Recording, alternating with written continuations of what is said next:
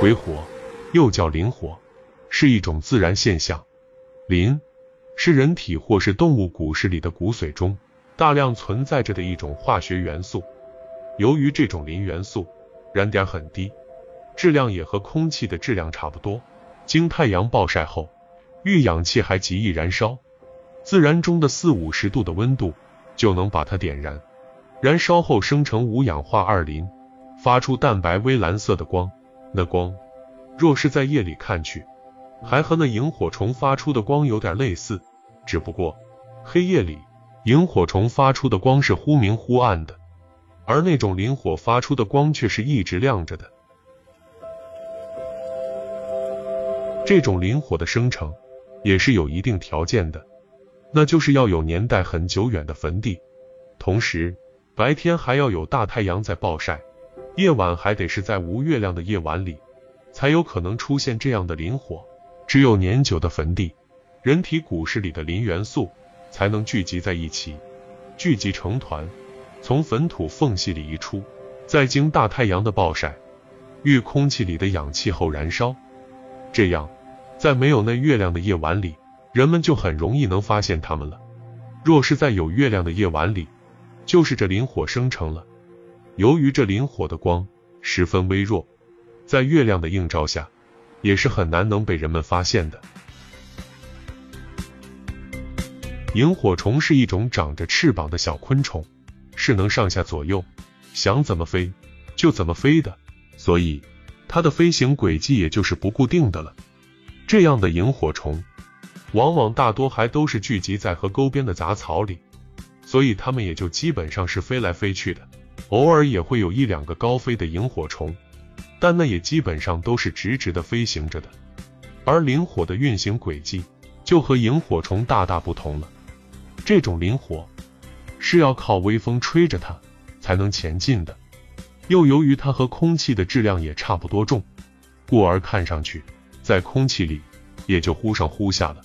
并且下来后再升上去时，由于微风吹动的原因，也就不是圆轨迹了，所以看上去也就是在转着圈地向前前进的了。故而，那时皖北地区对那些东游西逛、飘忽不定的人们，还有俗语形容他们道：“绕的和鬼火一样。”就是这样的灵活。由于上世纪六七十年代的人们。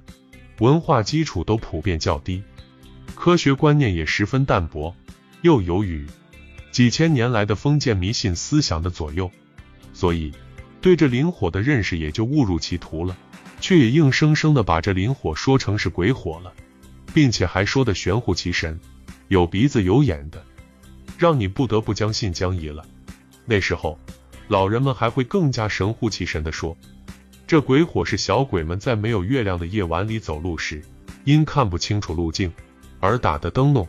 每个鬼火的后面都是有着一个看不见的小鬼的，并且还一本正经的说，那鬼火后面的小鬼也是最怕黑狗和桃树枝的。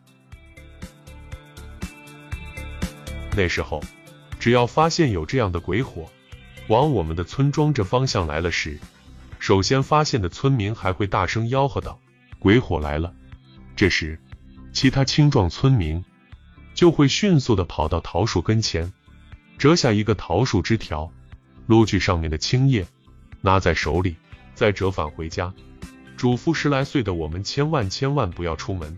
嘱咐完后，还怕我们不听话，还会把那门从外面锁上，之后攥着那桃树枝条，冲向了发现鬼火的地方。由于去捉鬼火的村民较多。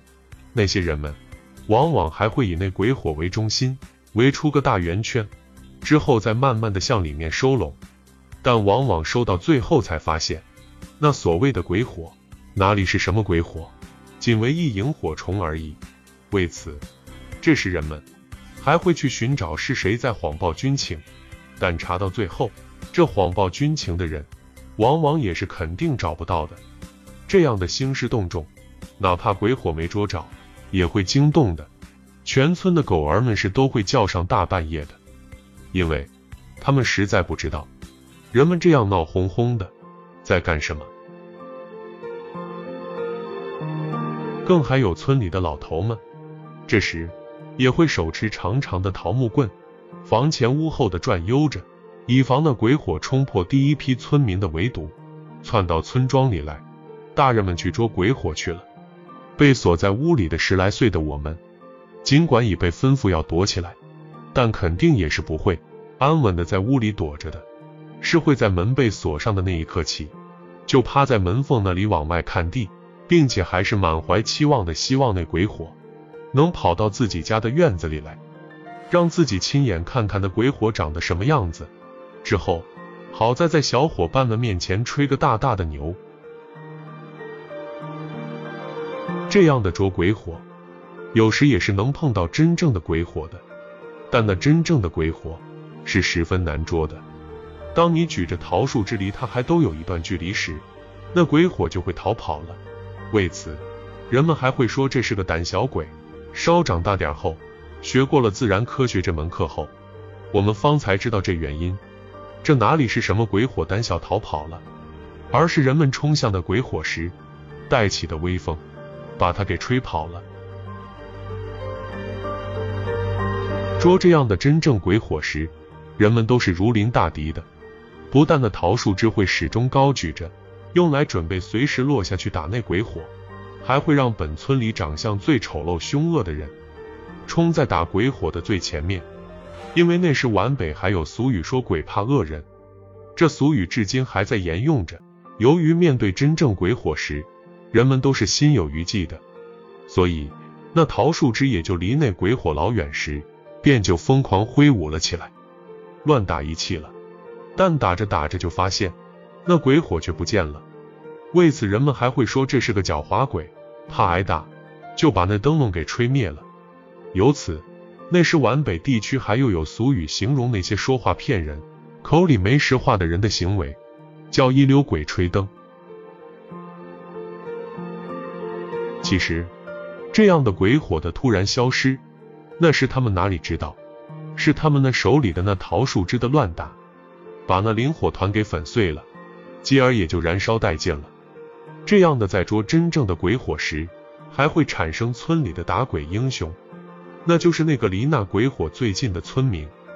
这样的村民，也是都会把这捉鬼火的英雄壮举，当做了闲瓜的绝佳素材。大拉上好几个月的，尤其是在十来岁的我们这些孩子面前，也就更都辣得倍加起劲了，从而也就惹得我们这些孩子心痒难熬，跃跃欲试了。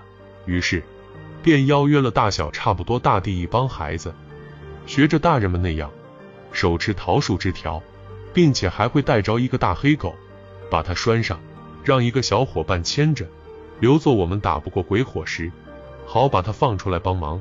之后，我们就雄赳赳、气昂昂的在没有月亮的夜晚前去找鬼火了。但往往都找到了下半夜，困得实在受不了了，那鬼火却也不见踪影，因此只得回家睡觉。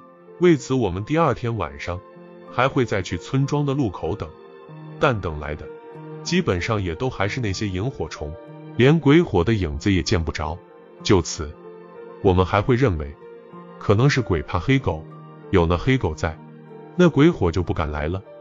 于是我们还会决定，下次再去找鬼火时，就不带着那黑狗了。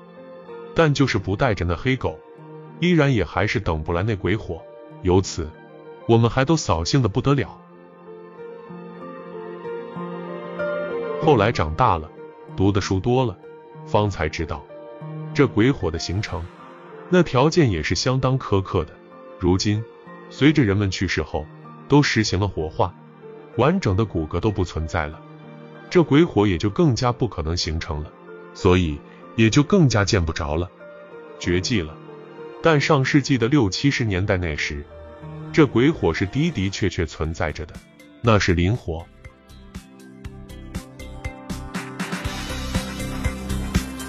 王贵田捉鬼火，分享完了。